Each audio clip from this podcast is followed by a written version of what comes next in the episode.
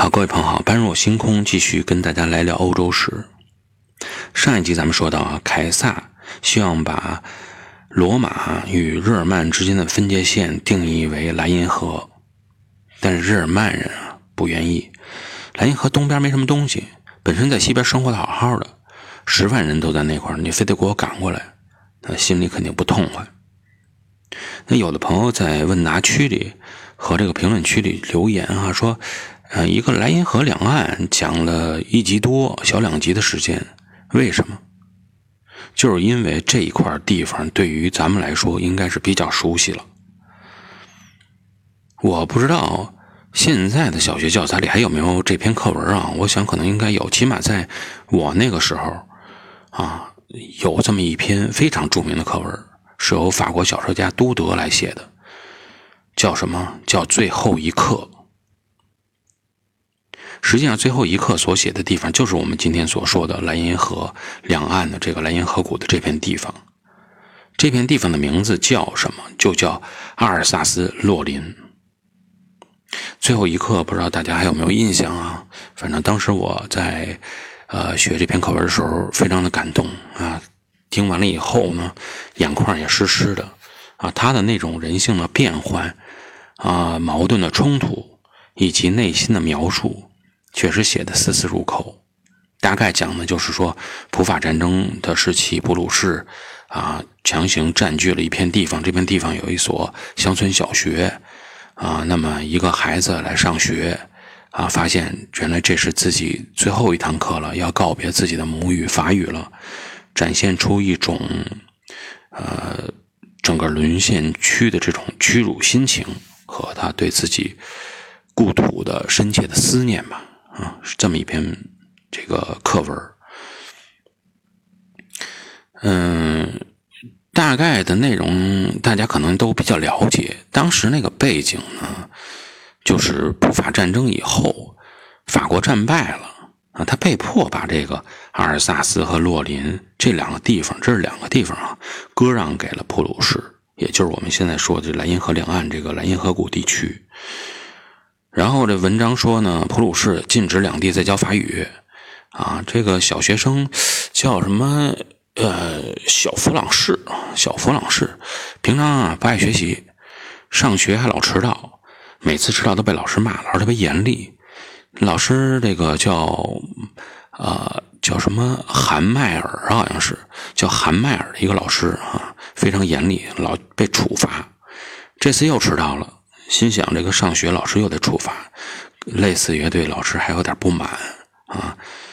结果到了学校以后呢，发现场景不一样了。原来教室乱糟糟的，学生都不愿意听啊。底下该玩玩，该闹闹，乱成一片。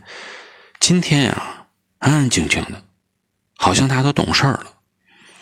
老师呢也不那么严厉了，不说他了，让他赶紧就坐就行了。这一切。让这个小学生小弗朗士感觉非常奇怪。当他坐定以后啊，听老师一讲，看见大家的啊这个表情啊，才知道，哎呀，原来这是最后一堂法语课了。他非常的震惊啊，顿时觉得以前读书不努力，感到后悔。最后居然这个情况变了，变成了自己连自己的母语都不能学了。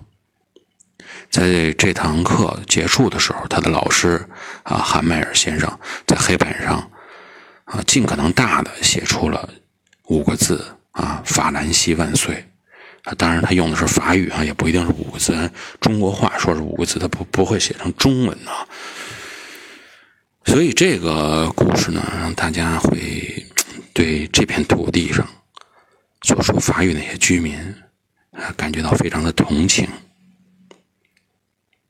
那么我们今天在聊到这块的时候啊，还是感情归感情啊，还是以事实为依据，就是到底事实是什么样子，我们用自己的想法啊、个人的角度啊，去分门别类的感受一下啊，判断一下。先说这两个地儿，阿尔萨斯啊和鲁林。从大的这个方向来说啊，就像这个太空俯视一项。我们都是从这种大的角度往下去探究，啊，让大家对整个研究地理的时候呢，也不失一个对整个地貌地理的这种覆盖性的感觉。法国本土整个的行政区划分成三级啊，区、省、市镇，二十二个大区，多少个省啊？九十六个啊，市镇三万多个，三万多个市镇。大区一级呢，类似于咱们国家的省吧，省级单位这么一个概念。那么阿尔萨斯和洛林就是这么两个大区。阿尔萨斯大区所对应的，嗯，是莱茵河谷的中游平原。这个。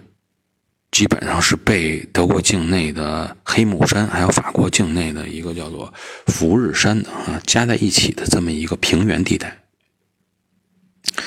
今天的阿尔萨斯啊，确实是属于法国的这个呃属地啊，法国的境内。那么被法国的统治这么多年，这里的居民。比较奇怪啊，有百分之八十的居民说的是什么语言？是阿尔萨斯方言，不是课文里说的那个啊法语，美丽的法语。阿尔萨斯方言啊，你再去研究，它属于什么语族？它居然属于日耳曼语族啊，等于是他们一直在说日耳曼语族的语言。所以在了解了这一块以后啊。嗯，就是课文里所说的，说，呃，那个时期的阿尔萨斯居民，啊，那个小学生他所感受到的，说法语是世界上最美的语言，啊，到底是怎么回事那么大家呢可以再去研究和自行判断啊。咱们再说洛林啊，洛林地势相对比较高一点，当然高也没有高多少，洛林高原。也就是二百五十米到五百米之间，对于咱们这种大山大川看惯了的朋友，这欧洲啊，体谅一下，没什么特别高的高原，对于他们来说，二百五十米到五十五百米就可以了。地势高，同时呢，洛林高原还有这个主要的河有河流啊，有两条，西边有一条河叫马斯河，东边呢有一条河叫摩泽尔河。这两条河流的共同特点都是北向流出法国，啊，注入莱茵河的下游。从后面的章节中啊，我们要继续听的话，就会了解到，实际上日耳曼人的领地，呃，覆盖了整个莱茵河谷的全部支流范围，包括洛林高原，包括富日山脉阻隔的那些地方，它都有涉及。那么说到洛林高原呢，我们再说一个地方啊，就说应该是在马斯河畔有一个地方，大家应该印象比较深，一说就能知道凡尔登。第一次世界大战的时候，凡尔登是作为法国防线的突出部位，成过了德国的德军的攻击重点。法国、德国的两个军队啊，两国的军队在这里进行过长达十个月的阵地战。是著名的凡尔登战役。这次战争中啊，伤亡达到多少？达到百万人。估计当场阵亡的就一小一半所以呢，这个地方被称之为凡尔登绞肉机。这场战役啊，这个说法。当我们从公元前的历史了解到了法德之间的整个地理上的恩怨以后，那么，当我们最后说到这块的历史的时候，凡尔登这块历史时候，大家可能就会了解为什么矛盾这么深。它都是串着的，啊，因为有历史沉淀在里边。你去了解一段历史，你不了解它的前因背后背景啊，你是不能深刻的了解到底为什么会出现这个状况。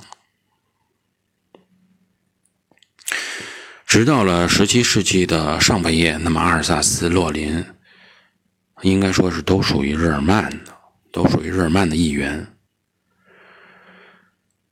一场席卷全欧洲的内战，公元前的，呃，这个一百一六公元的啊，一六一八年到一六四八年，三十年战争啊，法国从中欧的日耳曼人的这个联盟国家神圣罗马帝国，后边我们讲到神圣罗马帝国的时候就知道，把这两个地方夺走了。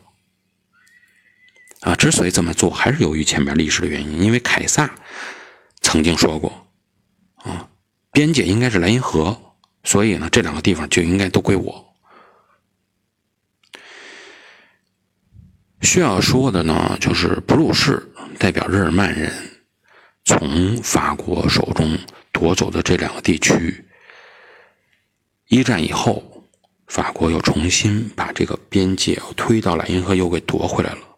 啊，这样呢，这两个地方又变成了法国的地方，变成了法国的地方以后，三十年以后又出现了。我们快点把历史往前推推啊！希特勒创造了德意志第三帝国，又再次。让这两个地方划归到了德国，甚至于法国北部也全部归了德国的领土，导致法国变成了一看自己，哎，我怎么变成一地中海国家了？啊，这么一个状态。但是这个状态只存在了数年的时间啊，后来就战败了。二战以后，阿尔萨斯、洛林再次又回到了法国。啊，你们是不是觉得有点乱哈？觉得一会儿归他，普鲁士时候归到 这个德国，一战回来。然后二战回去，二战结束再回来啊，就是这么乱，就是这么一个状态，所以导致这个地方啊，说句也类似于玩笑话啊，说居民啊，不管他觉得哪个语言是最美的吧，但是有一个事儿得做，就是家里啊得备两个国旗，一个法国，一德国的，一旦打起来的时候赶紧换。啊，看归哪儿了？今天一觉起来，哦哦，归这儿了。行，把这挂上就行了。大概就是这么一个啊笑话。那么开个玩笑哈。那么咱们现在呢，说今天这期节目就先聊到这里。我们下一期节目啊，继续来跟大家聊这个凯撒时期的究竟这块出现了什么事情。啊，罗马和日耳曼人之间的纠葛又会怎样推进？